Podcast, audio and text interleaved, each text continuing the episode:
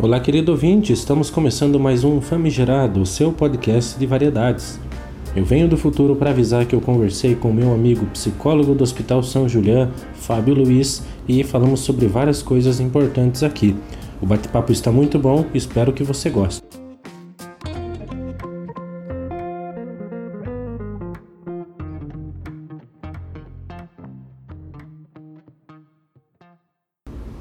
Existe algum estudo que contemple a parte da criatividade de quem tem distúrbios mentais? Algum padrão claro entre loucura e criatividade? Pelo convite que você me fez participar do podcast Famigerado. Prazer falar contigo e poder falar também com os, os ouvintes. É, meu nome é Fábio, eu sou psicólogo, atualmente atuando diretamente em hospital psiquiátrico, trabalho com o tratamento de dependências químicas com adolescentes na faixa dos 13 aos 17 anos. Tenho, também tenho experiência com saúde mental, tratamento de transtornos mentais severos e persistentes, tendo já inclusive passado pelo CAPS 2, que é o Centro de Atenção Psicossocial. Esse é um pequeno resumo do que eu faço, além de também atender no consultório os pacientes de modo geral. Com certeza é possível encontrar estudos que façam uma correlação entre loucura e criatividade. É bem, é bem fácil. É Brasil e no mundo que vão nos apresentar essa correlação. Vale a gente pensar, né, quando você me pergunta se há um padrão claro entre loucura e criatividade, é, é, inicialmente é tentar aí separar o que, que é loucura e o que, que é criatividade. E aí eu diria que criatividade, por exemplo, é talvez a capacidade de resolver problemas. Tem um texto do Freud que é muito legal, que eu recomendo a todos que leiam, que é uma escrita curta e fácil de entender. É um texto dele de 1908, se me falha a memória, que ele escreve sobre os escritores criativos e devaneios. E aí nesses, nesse texto ele vai dizer que a criatividade está é, muito relacionada com a infância. Dado momento do texto ele vai questionar né, se é, a gente não deve procurar na infância os primeiros traços de atividade imaginativas. Então a gente pode começar a pensar que criatividade tem então um pezinho lá na infância. Se a gente para para olhar para as crianças, por exemplo, e, e vem e observa as crianças brincando, criando é, as brincadeiras, é, mesmo com, um pedacinho de pau que seja, é, a gente percebe como as crianças são capazes de criar universos e mundos amplamente ricos, muitas vezes com algum objeto muito muito simples, né? E então eu diria que a criatividade ela tem um pezinho muito forte lá lá na, na, na infância. Com relação à loucura, a gente tem que pensar um pouco na loucura como uma coisa, como algo que nem sempre é igual nas mais variadas culturas. O que a gente, o louco que a gente encontra, por exemplo, na nossa cultura nem sempre é o, o é visto como louco em outra cultura. A gente pode fazer, por exemplo, uma diferenciação com, com as tribos indígenas aquele fulano que fica, por exemplo, pelas ruas gritando que há uma catástrofe, que se aproxima, enfim, é visto como louco, né? Na nossa sociedade, talvez numa cultura indígena ele vá ser visto como, sei lá, o xamã, alguém que traz uma mensagem maior é, que vai, sei lá, orientar aquelas pessoas de alguma maneira. Então a gente precisa diferenciar aí o que, que é loucura, né? Um pouquinho, que vai nos ajudar a pensar mais nesta relação loucura e criatividade. Então eu, eu, eu penso que loucura e criatividade acabam se encontrando em algum momento. Nem todos os loucos é, são identificáveis existem muitas pessoas aí que têm um pezinho na loucura e eu diria mais, todos nós temos um pé na loucura, todos nós temos algo de louco em nós.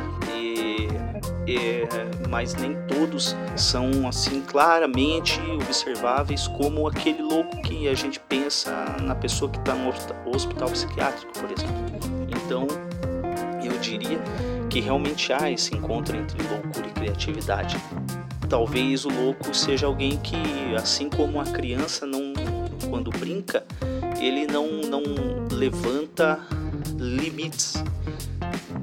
Ele não levanta limites, ele vai além desse limite. Então, se criatividade é a capacidade de resolver problemas, né? Vamos pensar um pouco por esse lado. O louco, assim como a criança, ele não encontra limites. Ele vai um pouco além. É, eu gosto de pensar uma coisa, fica muito mais é, como pra gente pensar de uma, de uma forma mais geral assim, e é uma provocação também. Eu gosto de pensar, por exemplo, no, no, no Tolkien, que foi o escritor né, e o produtor lá do, do, do Senhor dos Anéis, né?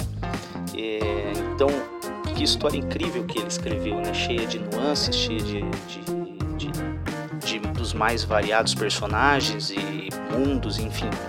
É, vamos imaginar que este fulano, esse fulano, ao invés de é, não tivesse encontrado na escrita uma alternativa, é, ele fosse então alguém que não escreveu, mas que produziu isso de uma maneira é, mais desordenada, vamos dizer assim. Então, com certeza há um encontro aí entre loucura e criatividade socialmente falando, porque ainda não sabemos lidar com os loucos? Por que desse estigma ou preconceito? Bom, para essa questão, é, vale a pena iniciar dizendo que a loucura é uma condição não, eliminável da experiência humana. Então, toda vez que a gente quer eliminar isso, é, é como se a gente dissesse que existe um homem em estado normal. E às vezes ele tem desvios, tem coisas que o tiram do caminho. Então ele se torna um louco. Ou seja, toda vez que a gente caminha nessa ideia, nesse caminho, a gente acaba diminuindo o, o homem, o ser, a, a algo menor.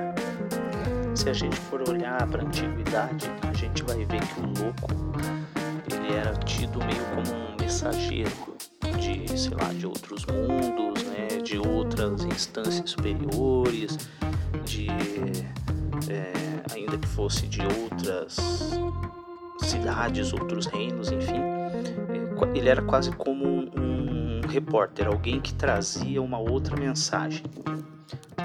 E isso, de certa forma, não era visto, visto pela sociedade naquele momento como, como algo negativo ou ruim. É, inclusive, o, o louco, ele era visto como alguém que tinha uma função de diplomacia, por exemplo. É, ainda as pessoas olhavam para ele e imaginavam algo do tipo: é, ele, ele, ele traz um enigma, ele consegue saber algo além daquilo que a maior parte das pessoas não sabem, né? É, algo que inclusive a gente pode pesquisar lá no livro do Michel Foucault, A História da Loucura, e lá a gente vai encontrar um material é, que vai falar sobre essa época e sobre o louco neste, neste momento. Mas é então a partir do século XVII, com o nascimento da contemporaneidade, que o louco começa a ser visto diferente e ele começa a receber o signo da irracionalidade. O louco então ele passa a ser visto como alguém que está destituído da razão.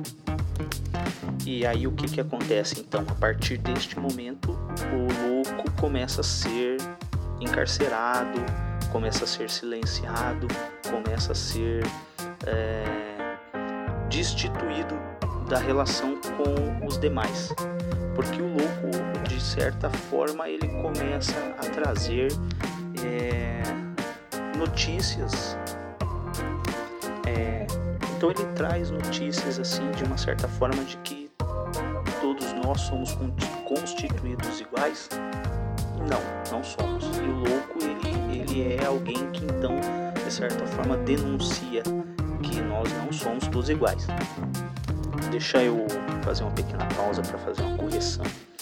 Eu me referi ao século XVII como contemporaneidade quando não é, é modernidade, é o início da modernidade. Feita, feita a correção, então vamos continuando.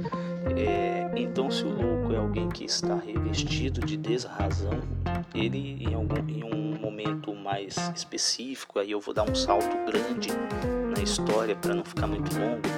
É, no século XIX, então, a loucura passa a ser vista por outros discursos, o discurso do direito, o discurso da medicina, depois o discurso psicológico, é, o discurso psicanalítico, enfim.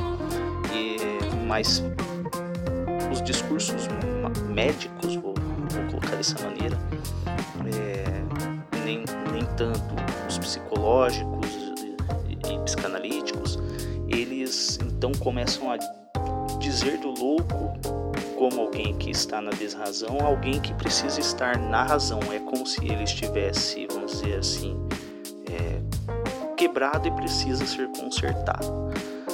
Alguém que está na desrazão precisa retornar para a razão para estar então dentro do, do, do discurso que aí passa a ser mais recente, que é o discurso da normalidade. Alguém que o louco é alguém que não é normal, ele é anormal. Se ele é anormal, ele precisa estar normal para pertencer ao social. É, então, eu acredito que é nesse caminho que é, este caminho ele se torna, ele vai se tornando um estigma. A, loucura vai se tornando um estigma e é por isso que ela começa a se revestir de preconceitos.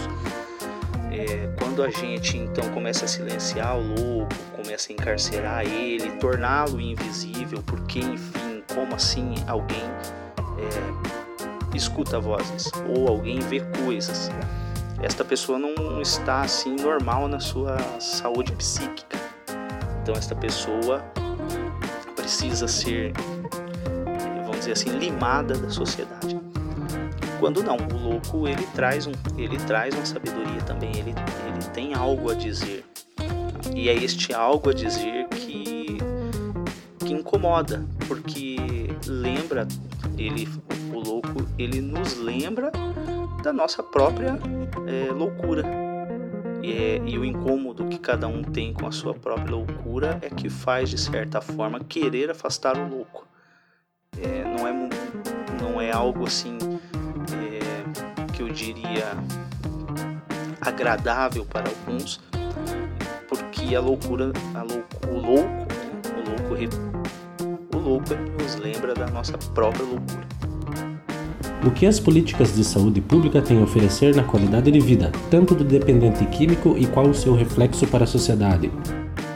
Com relação às políticas públicas, é, para a dependência química, eu diria que a porta de entrada é o CAPS-AD, o Centro de Atenção Psicossocial, Álcool e Outras Drogas. A porta de entrada porque este serviço ele irá disponibilizar para o dependente químico atendimento psicológico, atendimento psiquiátrico, atendimento médico, assistência social, musicoterapia, terapia ocupacional, é... enfim, é uma gama ampla de atendimentos dentro da saúde para o dependente químico. E aí, neste serviço, o dependente químico, ele, ele tendo todo esse, todo esse amparo, ele pode, ele é ajudado, vou dizer assim, a se ver numa, num, num nível biopsicossocial, biológico, psicológico, sociológico. É, por isso essa ampla gama aí de, de profissionais de saúde para atendê-lo.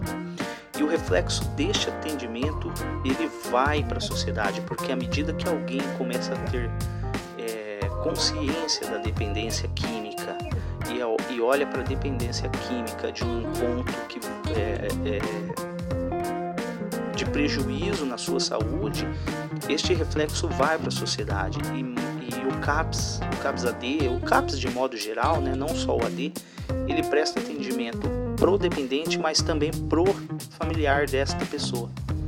É um serviço então que vai dar suporte ao dependente dentro dentro da adicção, né? E mas também vai dar suporte para o familiar, para aquela pessoa que está tá próxima de, desta que tem uma dependência, ajudando ela também a lidar com os prejuízos é, do sofrimento que é estar junto, convivendo junto com uma pessoa dependente, dependente química. É, além do CAPS existem aí, né, é que o CAPS ele é um dispositivo de, de serviço de, de saúde pública, né, do SUS, é, mas temos aí também os narcóticos anônimos também, que não é necessariamente, não é exatamente um serviço do SUS, mas que é um serviço gratuito e que, que também traz aí é, suporte. É, aí não, não, eu não sei exatamente agora assim se tem médico, se tem psiquiatra, enfim, se tem psicólogos, por exemplo, mas eu sei que é uma experiência que se dá a, par, é, que se dá a partir do convívio que também há no CAPS com alguém que já passou pela dependência química e que já é, e que nesse momento encontra-se é, fora dela. Vale, vale dizer aqui, é muito importante, acho que é um espaço bom para falar isso, é, dada a expansão que, que o podcast tem, vale dizer que não existe ex-dependente. Alguém não existe ex-dependente. Ah, ah, alguém que esteve dependente e hoje não está, esta pessoa está em contínua, digamos assim, recuperação. É, então, é, é, a gente pode pensar, por exemplo, numa vela. A gente coloca fogo lá no pavio dela, ela começa a queimar. Depois de um certo tempo, lá se ela queimou metade da vela, a gente apaga o pavio e guarda ela na gaveta do armário da cozinha. E um, e sei lá, cinco anos depois a gente pega essa vela e coloca fogo no pavio dela de novo. E ela começa a queimar daquele mesmo ponto.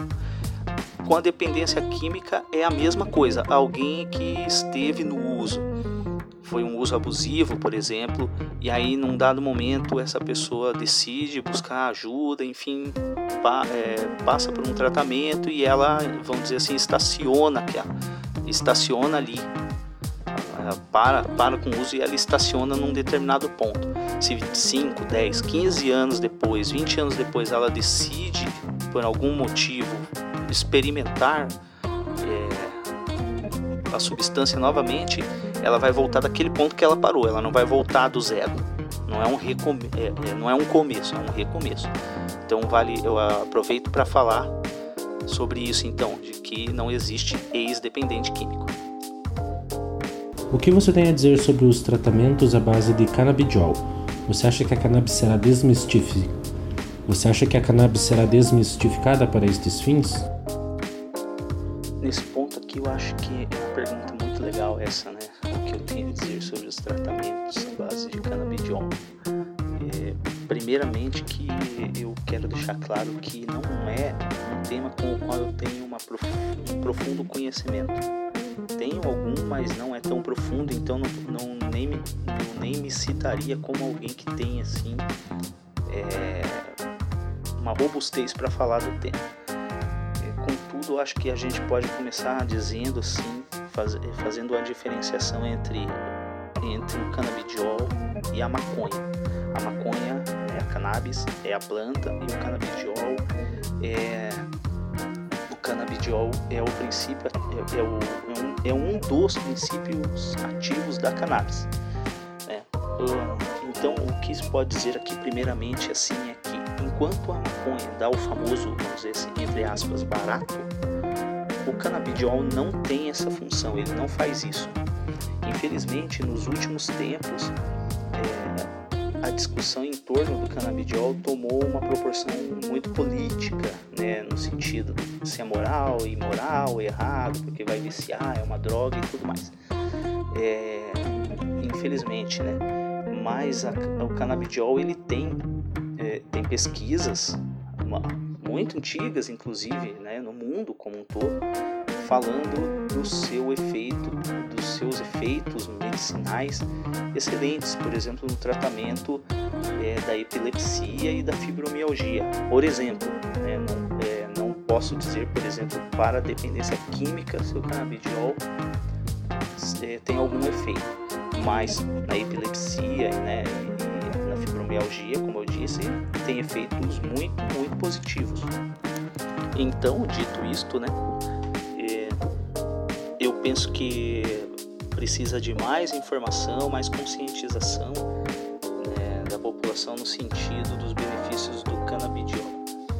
É, quando você me pergunta se eu acho que a cannabis será desmistificada, então aí a gente volta a falar da planta e não canabidiol, que é, repito, um extrato dentre outros que existem na planta é, que produzem efeitos medicinais, terapêuticos, né?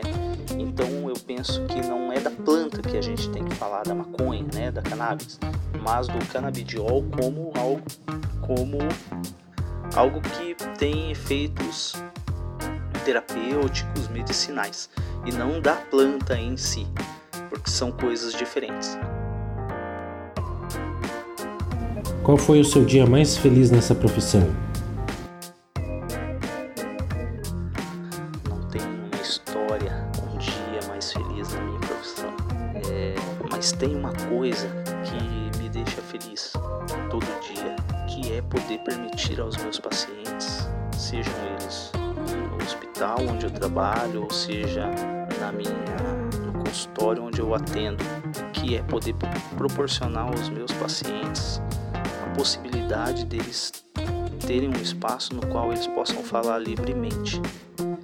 É, e ao falar livremente, eles possam ser escutados com o um mínimo de qualidade. É, e escutar é um, é, uma, é um ato humano que é diferente de ouvir. É, ouvir e escutar são coisas que eu diria que são diferentes. Enquanto ouvir está assim mais num, num sentido biológico, né? Porque a gente tem ouvido e escuta e ouve. É, escutar é, é, demanda demanda assim é, permitir que aquele que fala possa falar livremente, sem sem imposições nem julgamentos e tentar ser entendido na, na sua singularidade, naquilo que é muito próprio dele. Então, quando eu posso proporcionar aos meus pacientes é, isso, então eu diria que isso é o que faz mais feliz na minha, na minha profissão. Cada vez que eu me encontro com um paciente, ele traz a sua história, ele traz algo que ele tenha contada, enfim, das mais variadas instâncias da vida dele. Cada vez que eu encontro com um novo paciente, né, conheço uma nova pessoa que deita no divã, por exemplo, e pode falar, é nesse momento que eu me sinto mais feliz. É no momento que eu posso me encontrar com um ser humano e, e esse ser humano pode falar de si a partir da, da língua dele, a partir das experiências dele, a partir da singularidade dele esse momento eu diria que é o momento mais feliz para mim na minha, na minha profissão. Poxa, João, agradeço mais uma vez pelo convite, pela oportunidade do diálogo, é, por poder, no mínimo, tentar proporcionar ao seu ouvinte, ou ao ouvinte do podcast Famigerado, algum conhecimento, alguma inquietação a respeito dos temas propostos aqui, né? Quem quiser saber um pouco mais de mim, é, me encontrar aí, pode me procurar tanto no Instagram quanto no Facebook. É só procurar lá como Fábio Luiz.psc. Fábio Luiz com, é, Luiz com S. Fábio Luiz.psc. É, e vai encontrar lá minha, pá, minha página, vai conseguir é, ter um, um, outro encontro comigo, né? É, são espaços nos quais eu compartilho lá um pouco sobre psicologia, psicanálise, é, mas também literatura, música, arte, que são temas dos quais eu me interesso, com os quais eu tenho também afinidade, é, e que é, a partir dos quais eu tento busco me conectar com outras pessoas. Então, à vontade lá, quem quiser me conhecer mais, de repente até entrar em contato comigo, por esses canais aí vai conseguir. Mais uma vez, obrigado, um grande abraço a todos aí, foi um prazer. Agradecemos aqui a participação do Fábio Luiz, ele é um psicólogo no Hospital São Julião em Piraquara, amigo meu aqui do Famigerado Podcast. Agradecemos a sua escuta, espero que você tenha gostado. Faz um favor pra gente, curta, comente e compartilhe, ajude o nosso projeto a crescer. Um grande abraço e até a próxima!